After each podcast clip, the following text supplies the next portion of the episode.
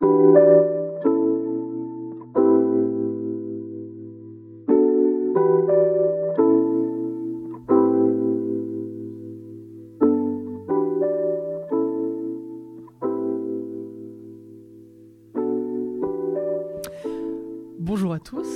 fait plaisir d'être là, ça y est, à 10h, comme tous les jours, on prend un petit cours sans sucre sur Twitch avec vous sur la chaîne Colibri euh, pour, euh, pendant ce festival du court-métrage de Clermont-Ferrand, 44e édition, et ça fait du bien d'être là euh, pour ce mercredi, pour cette troisième émission. Euh, Est-ce que tout le monde nous entend bien? Dites-nous sur le chat hein, si vous nous entendez bien aussi. Est-ce que euh, Andreas qui est loin de nous, tu nous entends bien? Non, Andreas est en train de manger et boire, à mon avis, il ne nous Ah, entend pas du ouais, tout. il nous entend pas du tout. Non, non. Non, non. Euh, bon, il faut commencer par faire le tour de table en physique déjà. Euh, Il y a Isia qui est avec nous. Salut Isia. Comment tu vas? Alors, est-ce qu'on entend bien Isia? C'est pareil. Oui. Non, on n'entend pas du tout. Vas-y Non. Isia, voilà, c'est mieux. mieux. Xavier, tu vas y arriver ce matin. Oui, oui, oui. Non, Xavier, il me dit, je suis réveillé. Mais non, je suis réveillé. Mais Ah c'est c'est que on installe une nouvelle caméra. Regardez, on est en HDMI, on est en HD maintenant. Euh, voilà. C'est pas mal. Alors, Isia nous a rejoint chaque jour. On a une nouvelle personne de l'équipe de Colibri qui nous rejoint et c'est Isia aujourd'hui qui s'y colle. Salut Comment à ça va? Tous. Bah, ça va très bien, ça va très bien. Je suis ravie d'être là ce matin. Ouais. T'avais t'avais manqué ce festival Ça m'avait manqué, ça faisait des années que j'avais pas pu le faire. Je suis contente de pouvoir, euh, de pouvoir revenir cette année. Bah écoute, c'est cool.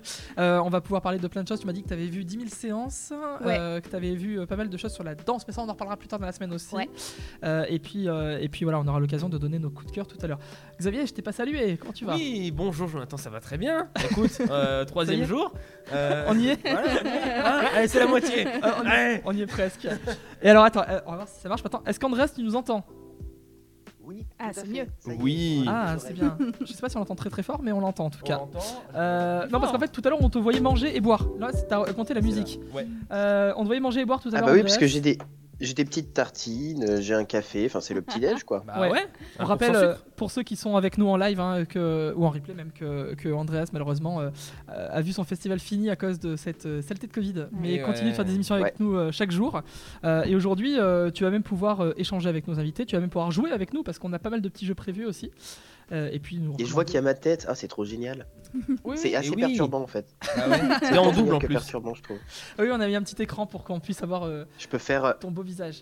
je suis coincé, je suis coincé, aidez-moi.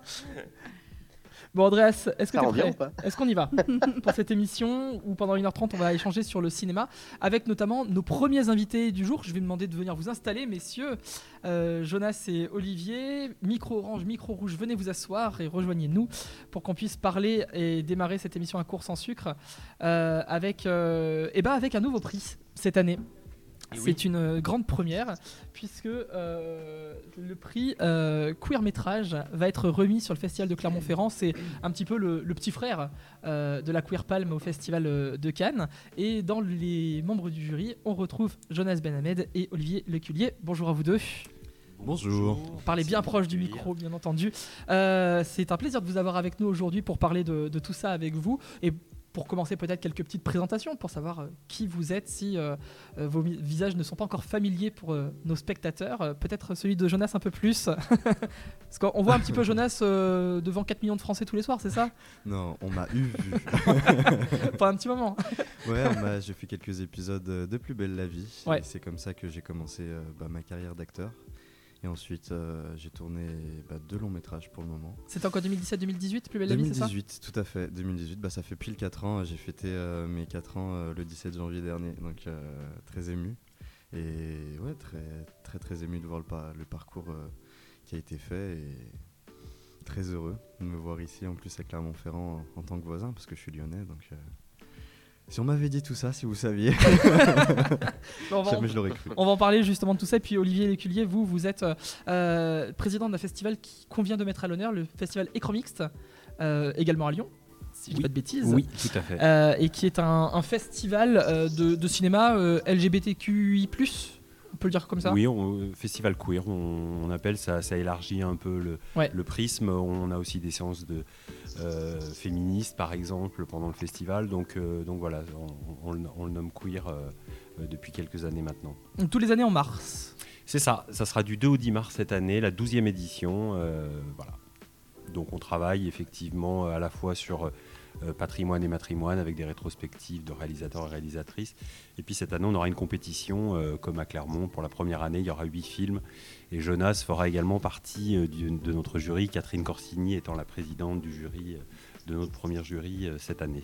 Qui, avait, euh, bon, qui, a, qui- qui- qui a réalisé La Fracture cette année, mais qui a aussi réalisé La Belle Saison euh, en 2014 et qui était un film qui parlait un petit peu de cette thématique-là aussi. Oui, tout à fait. C'est ce- effectivement les années 70. Il y a les luttes féministes et il y a Ouais. un amour lesbien dans le film. Donc c'est effectivement Catherine, une réalisatrice qu'on suit depuis très longtemps, déjà depuis les années 90 avec Les Amoureux, Pascal Cerveau, un film qu'on avait beaucoup aimé, euh, et d'autres films qu'elle a fait. Et donc euh, euh, c'est l'occasion cette année de, la faire venir à Lyon pour pa- passer neuf de ses films, faire une grande rétrospective. Elle aura une masterclass au Théâtre des Célestins.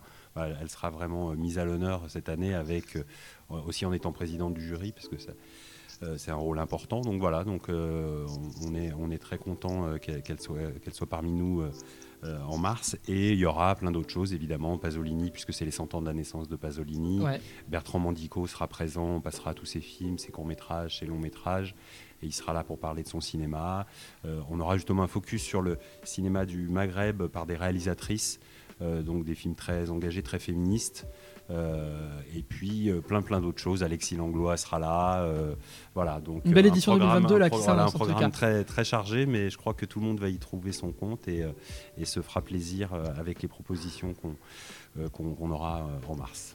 Alors Olivier et, Jonas, on va poser une question qui va paraître un peu bête mais qui mérite d'être posée pour, pour commencer. Vous faites partie de ce jury queer métrage et le mot queer c'est un mot qui revient de plus en plus maintenant dans les festivals de cinéma. Tout simplement ça veut dire quoi queer? Pour les spectateurs euh, qui nous regarderaient et qui voilà euh, n'auraient pas tous les tenants et aboutissants autour euh, peut-être de ce vocabulaire. Queer ça veut dire quoi Jonas? Bah, en fait, queer, ça veut tout et rien dire. Et c'est un terme parapluie, donc qui va englober énormément de, de prismes. Pour moi, c'est tout ce que je peux dire. C'est c'est de mon point de vue, c'est comme ça que je ressens les choses. Parce que queer, pour moi, ça va être le mot que tu ressens. Ouais. Mais pour moi, ça va être un prisme de personnes déconstruites. Woke, comme on, on dit euh, beaucoup dans les médias en ce moment, le wokisme. Ouais, C'est le mot tendance. Ah, c'est ça, j'en ai marre. Mais clairement, c'est un peu, c'est un peu, pour moi, c'est ça que ça veut dire. C'est des personnes qui ont été conscientes un peu de, ben, de l'oppression patriarcale, euh, cis hétéronormée qui a été, euh, qui a été mise sur nous dès, no- dès notre naissance, hein, et, et qui, et qui travaillent pour s'en libérer en fait. Pour moi, c'est ça, queer. Mais- Oui, c'est- c'est pas juste euh, des questions d'orientation sexuelle comme on a tendance Non. à galvauder, à, à vulgariser de manière euh, très bête finalement. C'est Ben, pas du tout ça. En pour tout cas, ce moi- n'est pas que ça. Pour moi, après, j'ai bien compris que pour des personnes, ça va être plus Ouais. justement sur ce prisme-là. Mais pour moi, non, ça va être quelque chose de très inclusif en fait. Un, un milieu queer, pour moi, c'est un milieu inclusif où je me sentirais bien. Et Olivier, du coup, euh, est-ce que Bah, c'est à peu près la moi, même définition rejoins- ou- Non, je rejoins assez Jonas sur, sur sa définition. Après, il n'y a pas une définition, il n'y a pas euh, un monopole du queer. Euh, simplement, euh, je, je re- je rejoins ce que dit, euh, ce que dit Jonas. Et puis, effectivement, l'aspect patriarcal, hétéronormé, cis, qui impose un peu ses lois depuis des, millénaires. Et, je crois qu'il y a des choses qui sont en train de se modifier et il y a une conscience. Et voilà, on se rejoint autour de, ce- de cette appellation. Euh, ce qui me choque, c'est que souvent on a, on a tendance à considérer euh, le queer comme quelque chose de minoritaire ou d'isolé. En fait, j'ai l'impression qu'on est quand même une majorité globalement à avoir cette conscience-là. C'est-à-dire que même par exemple le féminisme, pour moi, c'est une lutte contre le patriarcat hétéronormé aussi. Euh, et du coup, euh, bah, en fait, on est majoritaire euh, sur cette planète, je pense, à avoir cette tendance à vouloir avoir envie d'un monde qui change et qui ne fonctionne pas très bien, on le voit, et, parce qu'il est bah, mené par des hommes blancs, euh, hétéros, euh, voilà, et que, bah, a priori, ça fonctionne moyennement, on le voit, on le voit au quotidien. Donc peut-être qu'il y a des choses à revoir, et il y a des choses toutes bêtes, comme le fait que les, les femmes, par exemple, n'aient pas le droit de vote, n'aient le droit de vote que depuis très récemment dans nos pays, pourtant. euh, avant, c'est pas tout ça, c'est des choses très choquantes, mais qui Mm. ont un peu évolué, qui évoluent encore un peu, mais il y a encore du travail. Et je crois qu'on est beaucoup à en avoir, à avoir conscience de tout ça. Euh, et pourquoi ça évolue pas un peu plus vite Ça, c'est un grand point d'interrogation. Mais, euh, mais voilà, donc je crois que le queer euh, rassemble finalement à beaucoup de gens, j'ai l'impression. Mais quand même, Bah oui. on a l'impression un peu qu'il est isolé et qu'on le, qu'on le regarde comme quelque chose. Euh, bah, d'un peu à côté de nos sociétés, alors pour moi, il doit être complètement dans la société. Donc en fait, on peut être un homme, si je reprends vos termes, blanc, hétéro, euh, et pour autant euh, se sentir queer quelque part dans l'état d'esprit. euh. Bah, en, en tous les cas, être, être conscient de la cause et être conscient qu'il y a des gens euh, Mm. différents qui représentent, qui sont une minorité et qui ont des parcours de vie différents et les, et les respecter. Je crois que oui, oui, oui, complètement.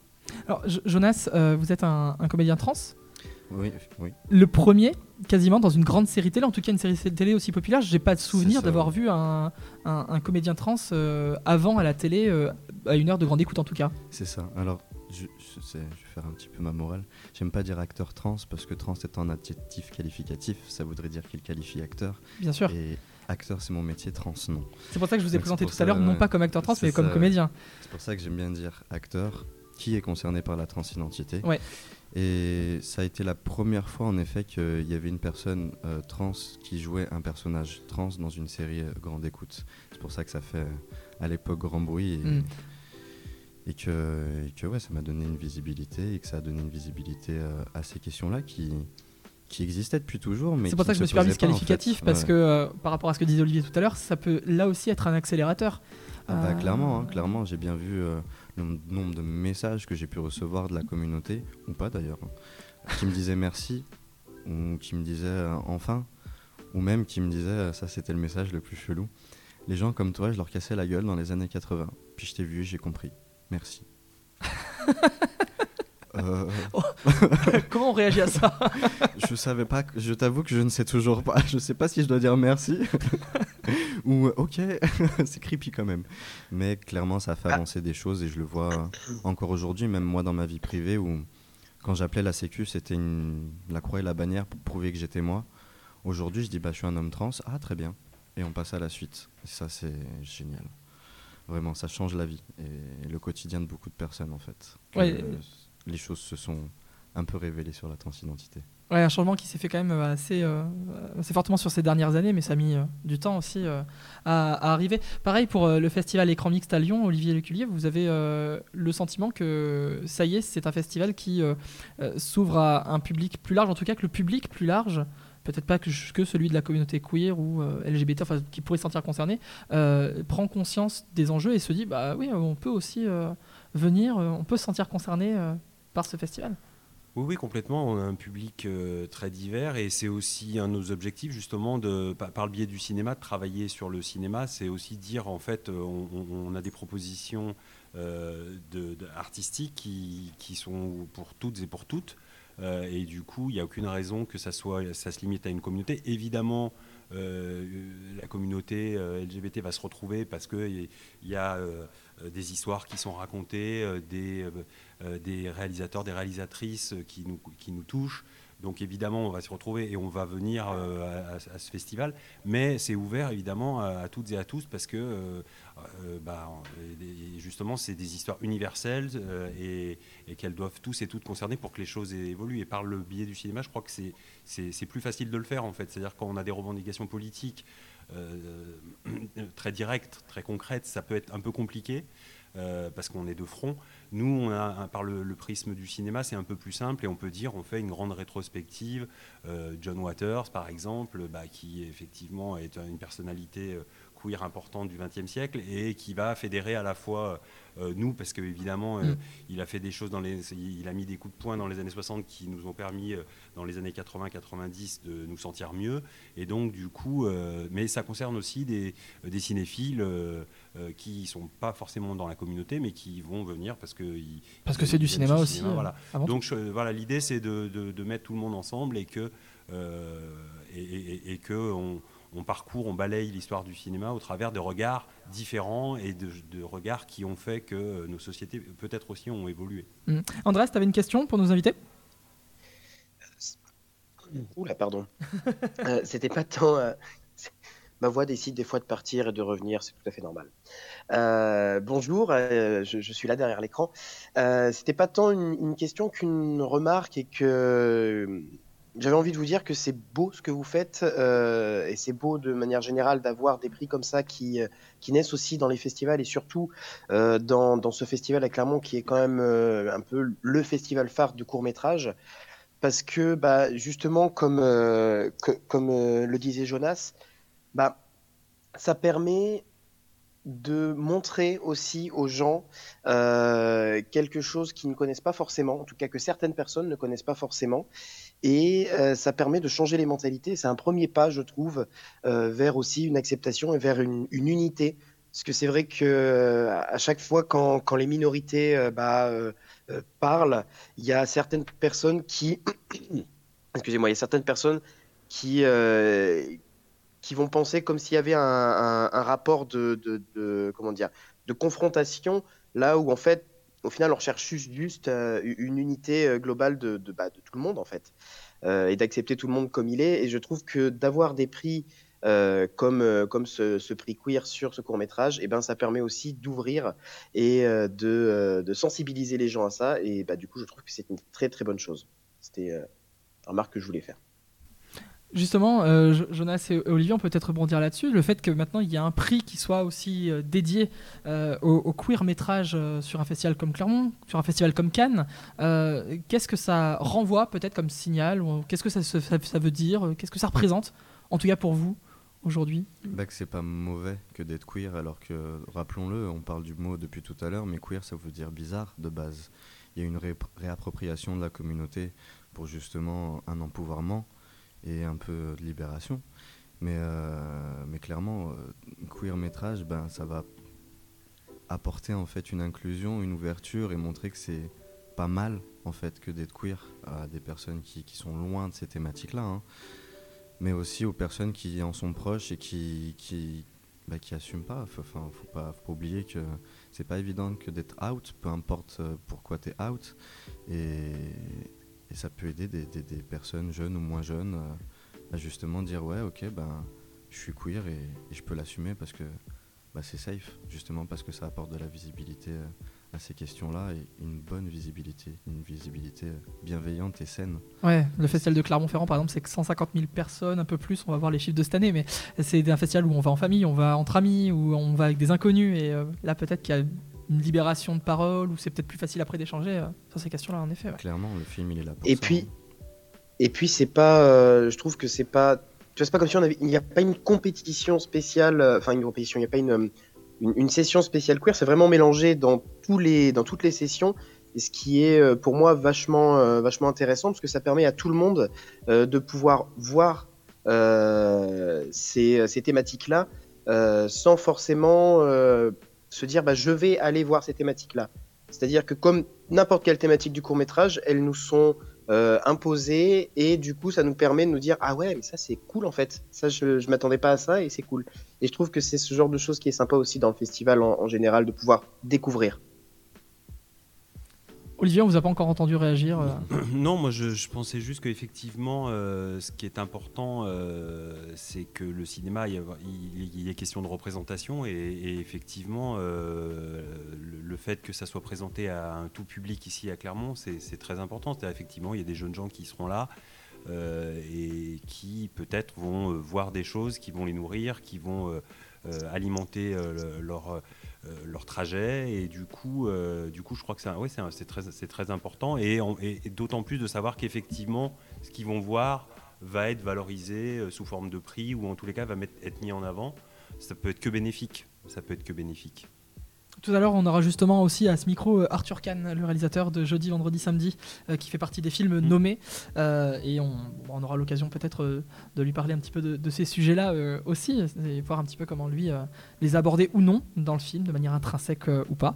Euh, mais en tout cas, ça permet ouais, d'avoir une meilleure euh, représentation, une meilleure évolution de ces euh, questions-là. Vous avez vu tous les courts-métrages ou pas? Oui. Donc il y en a 14 en Oui. sélection, euh, des choses complètement différentes. Moi j'ai vu les Ah oui. Français, mais euh, déjà rien qu'entre les Français, faut se dire euh, que c'est pas- forcément des courts métrages qui parlent de ces thèmes-là frontalement en plus. Ah, mais c'est ça aussi le but. C'est pas. Pour moi, un film ne doit pas enfin, parler d'un d'une sexualité, d'une orientation sexuelle ou d'une identité de genre. C'est c'est assez mal, malvenu, c'est assez intrusif que de se concerner, de se, concentrer pardon, que sur ce point-là.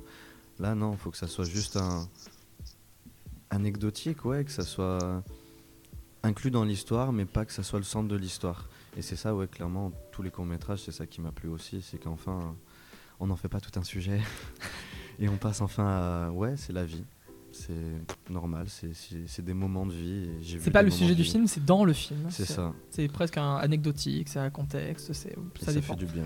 Euh, du coup, c'était compliqué ou pas de sans dire forcément qui on aura le prix euh, demain après-midi? Ça, on n'a pas pas, encore, délibéré, ouais, on va délibérer ce soir.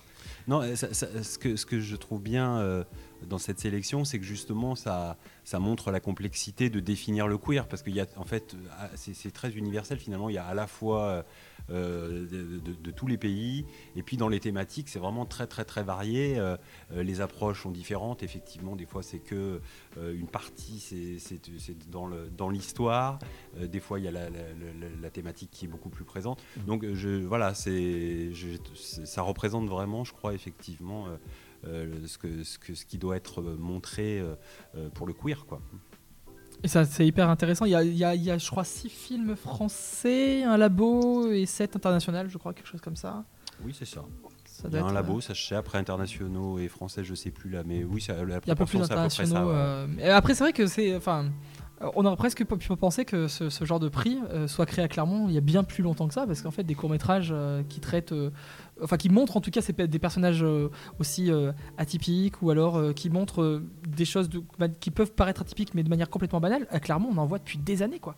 Donc, euh, Bah, on aurait pu croire que. Je crois que c'est lié un peu à la complexité, justement, c'est toujours difficile. Puis il y, a- y a- y a quelque chose avec ce, ce mot qui paraît, euh, euh, qui est gênant, en tout cas chez nous, parce que par exemple à Berlin, il y, a un- il y a un Teddy, euh, il y, a un- il y a un prix qui existe depuis les années 80, je crois. Donc on est, euh, alors que par exemple la Palm, ça, ça n'existe que ça a une dizaine d'années.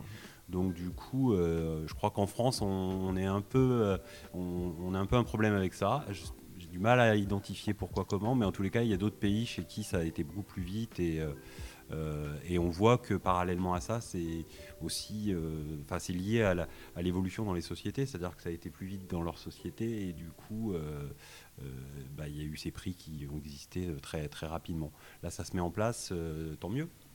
Xavier, on t'a pas encore entendu. Toi, tu l'accueilles comment ce, ce prix? Moi, je, la- je l'accueille avec euh, grande bienveillance, évidemment, euh, parce que, euh, euh, en, en fait, c'est pas, pas que je suis mal à l'aise, c'est que je sais pas comment en parler, parce que je, je, je me sens vraiment représenté en fait au cinéma quand, quand je vois euh, ces, ces courts métrages et quand je vois même ces films, hein, quand on voit la, la Queer Palm, et donc je, je sais pas quoi dire en fait sans, sans être dans, dans le fanatisme entre, entre guillemets, euh, parce que ça fait tellement plaisir de, de voir des, des des gens différents et de, de, de voir des gens aussi qui nous ressemblent en fait, qui, qui ressemblent à d'autres, enfin pas au carcan, vous l'avez dit, hétéro, cis, normé, blanc, euh, mâle, euh, voilà, et qu'on qu'on voit d'autres choses. euh, c'est moi, moi c'est pour ça que, que j'aime le cinéma, c'est aussi parce que ça, ça ouvre les esprits euh, de ceux qui ne sont pas forcément euh, dans ces thématiques-là, enfin qui ne sont pas conscients de ces thématiques-là, et évidemment que ça fait plaisir, enfin je sais- c'est pas faire plaisir, mais disons que ça,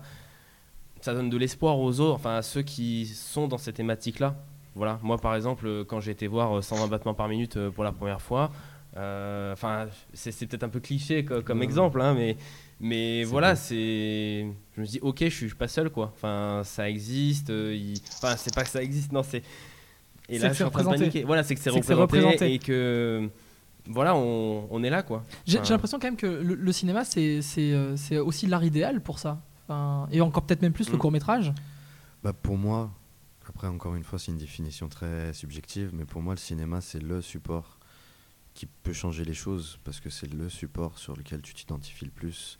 Il y a, une identification aux personnages, même quand ils sont loin de toi en fait. Même quand c'est une histoire hyper singulière, tu arrives à trouver des points communs avec ces personnages-là. Et c'est ce qui fait que bah, à la fin d'un film, avec ces thématiques-là, tu peux en ressortir changé.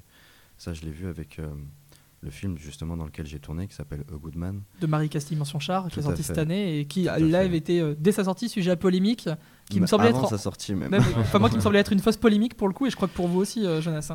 Ah, encore une fois, après ça c'est très, c'est très subjectif, mais pour moi le souci c'est pas acteur trans, acteur cis. Euh, pour moi le souci c'est que toutes les minorités, elles ont du mal à. Enfin, elles n'ont pas d'accès au, tra- au travail. Peu importe le travail d'ailleurs, on parle du, du cinéma, mais en tant que Ben Ahmed, je peux vous dire que j'ai toujours, toujours, toujours galéré à trouver du travail. Donc, euh, c'est plutôt cette question, pour moi, elle doit être centrée sur ça et pas sur euh, Noémie Merlan en fait. Oui, parce que la, la polémique, c'était que c'était Noémie Merlan, donc une actrice qu'on a vue dans plein d'excellents films, et notamment déjà de Marie-Castille Mention-Char, qui est donc euh, une actrice dite cis-genre, et ça. qui jouait ce rôle de Valentin. euh, Benjamin. Benjamin, pardon. J'avais, tu vois, le bon suffixe. Euh, le, le rôle de Benjamin, qui donc en fait euh, est, est un, est, est un, Est un homme trans. est un homme trans, je vais réussir à trouver mes mots, euh, qui peut porter un enfant. C'est ça. Voilà, et ça a été beaucoup reproché, comme quoi, pourquoi c'est pas un acteur ou, ou une, act- actrice trans identité, trans sexuelle qui ça. pourrait jouer ce rôle-là. Et, Bah, et la, et réalisatrice, hein. et la réalisatrice avait déjà répondu en disant je l'ai pris parce que c'est celle qui pouvait tenir le rôle quoi. Bah en fait, clairement, moi déjà en tant qu'acteur, euh, clairement, euh, ça aurait été compliqué de le jouer. mm, Justement par rapport à ma transidentité, je pense qu'il y a des scènes que j'aurais eu du mal à, à jouer. Au- Au-delà de ma transidentité, de mon parcours de vie, euh, je ne parle pas à ma mère depuis. Enfin, c'est plutôt elle qui me parle pas depuis 11 ans. Euh, voilà, la scène euh, où sa maman le rappelle, je ne pourrais pas la jouer avec autant de justesse que Noémie. Ça, j'en ai parfaitement conscience. Déjà, il y a ça. Mais c'est surtout que pour moi, acteur est un métier, trans non. Et honnêtement, ça Oui. m'aurait fait chier d'être embauché euh, sur ce film-là parce que j'étais trans. Juste parce que j'étais trans, pas parce que j'étais suffisamment large d'épaule pour supporter ce, ce- ce- ce rôle. Mais après, voilà, ça c'est mon point de vue. J'ai parfaitement conscience qu'il y en a d'autres et que pour moi, si le mien est valable, pourquoi ceux des autres n'est pas valable? Et j'ai un, un ami très proche d'ailleurs qui, pour lui, il ne veut faire que des personnages trans. Il est trans. C'est son choix. Comme moi, je veux justement sortir de, de ça parce qu'après Plus belle la vie, on m'a proposé que des personnages trans en fait. Ou racisés, euh, genre euh, dealer de shit en bas euh, des tiers des quartiers nord de. Marseille, tu vois. Donc c'est très flatteur. Tu te dis, ok, je me résume du coup à mon identité, quelle qu'elle soit, culturelle ou de genre. Bah non, en fait, je Ça c'est euh, c'est le revers euh, de la médaille. de la ça. médaille. C'est euh, on a un rôle qui est, euh, qui nous fait percer au grand jour, euh, qui nous sublime entre guillemets pour une première fois, mais derrière après on a tendance à nous ranger dans une Mm. case. Mais ça c'est valable à peu près ça. pour euh, Mais oui, j'en ai, 90% parfait- des acteurs. hein. Ouais. j'en ai parfaitement conscience que ça n'a rien à voir avec le fait que je sois racisé ou euh, que je sois trans. C'est bien un rapport avec, euh, on aime bien en France, les Catégorisé. cases. Mm. et surtout ne pas en sortir. C'est pour ça que j'ai fait, j'ai prêté grande attention à malheureusement tout refuser, hein, m'enlever du pain de la bouche, mais jusqu'au jour où j'ai rencontré justement Marie qui, qui me proposait autre chose et qui, oui, qui a décidé, euh, voilà, tu manques d'expérience, mais si personne t'en donne, tu fais comment pour en avoir? Et en vrai, c'est ça qu'on va entendre en tant que personne trans, racisée, en fait, en tant que minorité qui a du mal à avoir accès au travail. Juste, ouais, donnez-nous de l'expérience parce que c'est ça qu'on veut. Mais voilà, je peux comprendre que la polémique s'est créée parce que ben, quand tu galères à chercher du travail et que tu te dis bah, le seul rôle que je peux faire c'est celui-ci, Mm. je comprends que t'as un peu les boules quoi. Justement, Olivier euh, Léculier, pour le festival Écran Mixte à Lyon, euh, je me posais la question de, de- de la programmation finalement de votre festival. Est-ce que c'est une programmation qui est assez euh, évidente, qui, dé- qui coule de source presque quand on voit euh, bah, tel réalisateur qui est spécialisé presque dans ces questions-là ou qui aime bien toucher ces sujets-là? Ou alors c'est peut-être l'inverse, vous essayez d'avoir une programmation qui soit peut-être beaucoup plus complexe et établir cette programmation devient complexe parce qu'on veut essayer de sortir du carcan. Bah, c'est jamais simple de faire une programmation, mais après, euh, on a des goûts, donc euh, on est une équipe, donc on a envie d'affirmer ses goûts. Donc évidemment, ça repose sur une cinéphilie, sur euh, des choses qu'on a vues par le passé, et du coup, et des réalisateurs et des réalisatrices qu'on aime. Donc il y a ça. Et puis après, effectivement, il y a des choses qu'on a envie de défendre. Sur la question de la, de la transidentité, par exemple, ce qu'on constate, c'est qu'effectivement, pour l'instant, les regards euh, sont peu nombreux en fait. Il y a peu de propositions de réalisateurs ou de réalisatrices, donc c'est difficile pour nous de programmer parce que déjà on a peu de propositions. Donc quand on en a, on est toujours très attentif. Euh, on a eu Isabelle Sandoval par exemple, avec un merveilleux film la- l'année passée, il y a deux ans. Euh, Enfin voilà, mais ils sont encore peu nombreux parce qu'on est dans un système, encore une fois, qui fonctionne un peu en vase clos et où ceux qui décident décident de faire des choses pour eux et finalement euh, isolent un peu les autres. Donc voilà, et on le voit aussi pour euh, la représentation euh, des femmes au cinéma. Enfin, les réalisatrices sont peu nombreuses. Nous, quand on fait un programme, là cette année, on sera quasiment à 50-50 les séances, c'est-à-dire il y aura la moitié des séances par des réalisatrices et la moitié par des réalisateurs, ce qui est assez rare. Euh, parce que le, euh, en France, c'est 25% seulement, de, bah, entre 20 et 25% de réalisatrices sur l'intégralité des films qui sont faits. Et dans le monde, n'en parlons pas, c'est plutôt 5 ou 10%. Quoi. Mais alors, Donc- cette proportion 50-50, c'est quelque chose que vous avez vraiment recherché ou qui s'est fait peut-être presque Non, involontairement non. parce que. euh, Je, je crois que c'est parce que justement on est sur cette thématique queer et que là, euh, il n'y a plus tout ça. C'est-à-dire il n'y a plus le fait que euh, parce qu'on est un homme, qu'on a le pouvoir et qu'on décide, euh, d'un seul coup, euh, bah, c'est nous qui faisons. Euh, on, est effectivement, il y a des hommes, des gays, euh, euh, on est des femmes lesbiennes, on est dans l'équipe. voilà, on, est multiples dans l'équipe, on a des goûts multiples aussi. Et, dans ce qu'on veut montrer, je crois qu'il y a ça, c'est-à-dire il y a effectivement le fait qu'on aime, bah, on, a un regard sur ces thématiques et forcément on va retrouver des réalisateurs et des réalisatrices là-dedans bah, à, part égale, puisqu'on est autant à être concerné par les, thèmes qui nous, qui nous concernent. Donc du coup, euh, euh, ça me paraît un peu normal par rapport à ce que je disais tout à l'heure, effectivement, que là, il n'y ait plus justement euh, euh, ben, euh, une, majorité qui décide et qu'on voit en réalité au final sur les génériques. Euh, C'est certain. Voilà, donc du coup, euh, en, en tous les cas, moi, ce que je voulais rajouter, c'est qu'effectivement, par, par rapport à ce qui concerne la transidentité, on est euh, à- au début de quelque chose, je crois. C'est-à-dire qu'effectivement, euh, il va y avoir de plus en plus de réalisateurs, de réalisatrices qui vont montrer des choses euh, et, et qui euh, auront un œil différent, parce qu'encore une fois, euh, euh, c'est toujours mieux euh, quand c'est les personnes concernées qui en parlent et qui euh, donnent leur regard, leur point de vue. Euh, ce qui jusqu'à présent était plutôt rare quand même. On avait effectivement euh, sur des documentaires des propositions en tous les cas qui essayaient d'être objectives, mais on- mais mais il y avait quand même toujours un regard. euh, Alors ça c'est une question de réalisation, mais c'est aussi une question de production et de diffusion. C'est-à-dire que les réalisateurs avaient peut-être des idées, mais il faut aussi derrière que les prods financent, que les diffuseurs suivent. euh, et aujourd'hui avec sont peut-être plus... euh, les décideurs, a à priori, ils ont plus envie, enfin en tout cas, ils sont plus rassurés quand c'est un homme qui est aux commandes que quand c'est une femme. La preuve, elles sont que 25%, ce qui Ouais. est encore une fois euh, pas normal puisqu'on est euh, euh, sur dans ce pays en tout cas moitié-moitié. Euh, voilà, donc donc c'est qu'il y a encore un- une fois un système qui fait que euh, on évacue toute une partie euh, pourtant majoritaire de la, de la population. Donc euh, voilà, je crois que le queer a aussi ce- cette volonté, c'est de mettre un coup de pied dans la fourmilière, c'est-à-dire que c'est quand même un acte Militant, militant et, et de révolte. Alors ça peut se voir ou pas, certains sont très extrêmes, d'autres le sont moins, mais il y a quand même un acte euh, militant et une volonté de changement.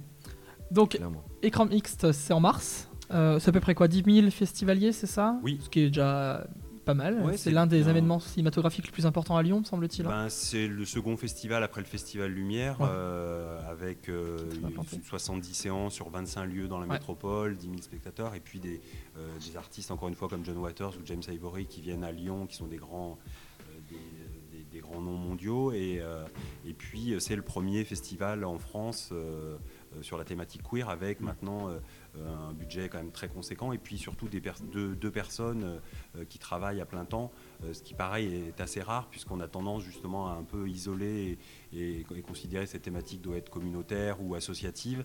Euh, et, là, on structure la chose comme un festival, comme tous les festivals en France sur toutes les thématiques, voilà, avec des gens qui travaillent toute l'année sur, sur ce festival, et on y arrive. Et si on veut y aller, la billetterie est déjà ouverte ou pas? Ça va ouvrir là dans quelques jours dans tous les cinémas de la ville, Lumière, Comédia, tous les cinémas de la ville et de la métropole euh, vont ouvrir leur billetterie très prochainement. Eh ben, on gardera un œil en tout cas sur Colibri. euh, Oui. Peut-être même qu'on passera faire un petit tour à Ouais, Lyon, on avec sait jamais. plaisir, Vous êtes des voisins. Euh, et alors Jonas, euh, on parlait de long métrage tout à l'heure, donc A Good Man est déjà sorti en salle, mais il y en a un autre qui va sortir? Alors je sais pas quand il va sortir, mais Divertimento, toujours avec Marie Castille Char. J'ai la chance euh, de continuer euh, l'aventure avec elle. et- D'accord. Vous êtes en fait euh, son nouveau Noémie Merlan. Les gens disent ça. Parce qu'elle a un peu des acteurs fétiches quand même, euh, Marie Castille, mention Bah, en fait, au-delà de fétiche, c'est qu'elle aime travailler en famille et je Ouais. comprends parce que j'ai pris un énorme plaisir à retourner avec elle, surtout que notre amitié a eu le temps de se développer entre Goodman et Divertimento. Et c'est- enfin, c'est le feu en fait de travailler avec la MIF, on va pas se mentir. Hein, c'était, ça a été une expérience magique Divertimento et j'ai très très hâte qu'il sorte parce qu'en fait j'ai très très hâte, très très hâte pardon, de retrouver les personnages euh, que j'ai tant kiffé cet été en fait. Mhm. J'ai eu l'impression d'être en colo euh, Et pareil, c'est en, rôle secondaire, pareil euh, aussi. Tout à fait, ouais, un peu plus important. euh, J'ai dû apprendre la flûte traversière d'ailleurs pour ce rôle. mais, euh, mais Donc vu le titre et vu le sujet, ça, on part sur de la musique. C'est ça, c'est en fait on a adapté une petite partie euh, de la grande histoire de euh, Zaya Ziwani qui est une femme chef d'orchestre justement. Qui est la, encore moins que les réalisatrices. qui est la plus 10%. grande, voire la seule en France quasiment. Enfin, je crois qu'elles sont 2 Pas ou la 3%. seule, mais ouais, c'est 2 ouais, ou 3% les chefs Je d'orchestre. crois 3 ou 6, je sais Ouais, c'est ça, c'est- rien du mais, tout. C'est affolant. Et enfin, en euh, plus Zaya Ziwani, donc femme, racisée, du 9-3. Dans les années 90, euh, personne voulait la laisser diriger, donc euh, bah, elle a créé son orchestre et on raconte cette histoire. Ouais, Donc, ce euh, qui, qui est assez, qui est une histoire folle. Hein. Faut, faut voir ce qu'a fait Zaya Ziwani, c'est c'est ouf. Vraiment. Et ben, on aura l'occasion du coup de suivre Divertimento et, euh, et puis le festival Écran Mixte. On souhaite euh, tout le bonheur du monde à ce festival et euh, en espérant que vous aurez fait le bon choix euh, pour le prix euh, court métrage. On va être très attentif à ça. On verra bien. euh, là, je sais pas du quoi, tout à quoi m'attendre avec Pauline. Oui, il y a des Olivier, on belles verra. propositions. Oui, parce que vous êtes trois dans le jury avec Pauline Pénichou. Oui, on avait c'est précisé qui euh, a avait, euh, avait à tout gagné au Festival de Clermont avec Matt et les Gravitantes, qui était un film. euh, moi, c'est le tout premier film que j'avais vu l'année dernière pour mon festival en ligne. Et euh, j'ai fait Ah oui, le festival commence vraiment bien. et pour cause, elle a à peu près tout gagné. Donc euh, voilà, elle fait partie du jury avec vous, ce jury pour le prix du meilleur queer métrage. Merci, messieurs. Merci. Merci. On vous laisse vous échapper, Merci. Olivier euh, et euh. Jonas. Et puis voilà, on aura l'occasion de suivre toutes vos actualités. Isia, rejoins-nous sur le plateau pour continuer cette émission sur, euh, sur Colibri. Suivez-nous sur Facebook, sur Twitter, sur Insta. Et puis, euh, bien sûr, si vous voulez lâcher un petit like sur euh, Twitch, YouTube, Colibri, Colibri TV, Colibri officiel, tout ça.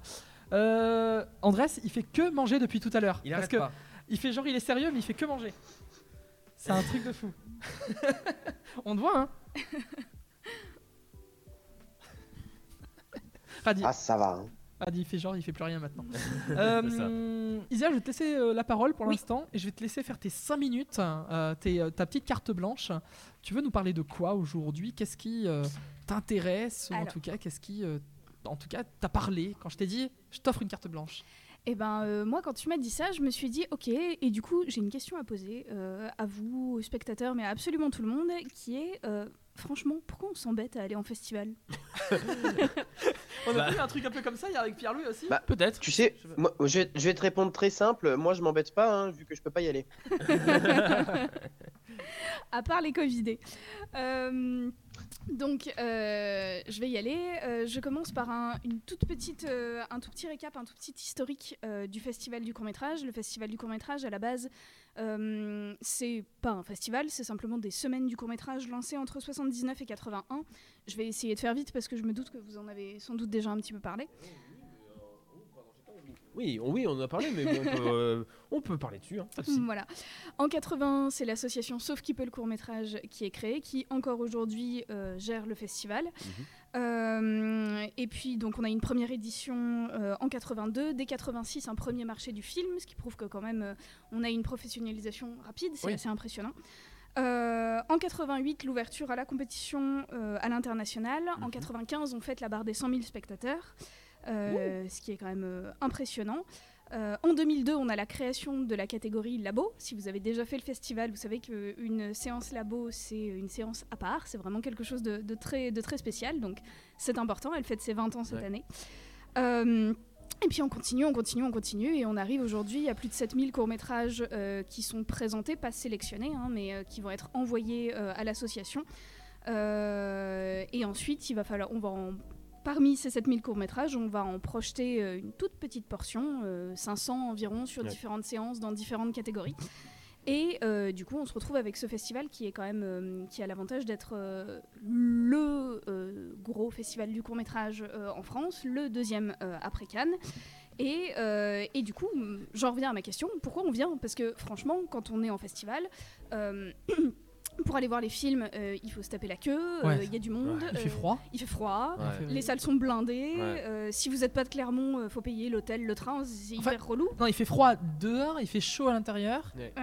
Pierre-Louis disait hier que la bière était dégueulasse. ça va pas, quoi. Il n'y a rien qui va. hein. Vraiment, Qu'est-ce ça, qu'on ça- fait là, ça va pas, ça va pas. On n'a même pas les paillettes de Cannes. Enfin, pourquoi, pourquoi on est là? Ah non, euh, on n'a pas de tapis rouge Ouais. à l'entrée de notre plateau. Euh, J'ai deux réponses à vous proposer à ça. Euh, la première, c'est euh, quand même, ça vaut le coup de faire ces séances parce qu'il va pouvoir vous arriver des trucs improbables.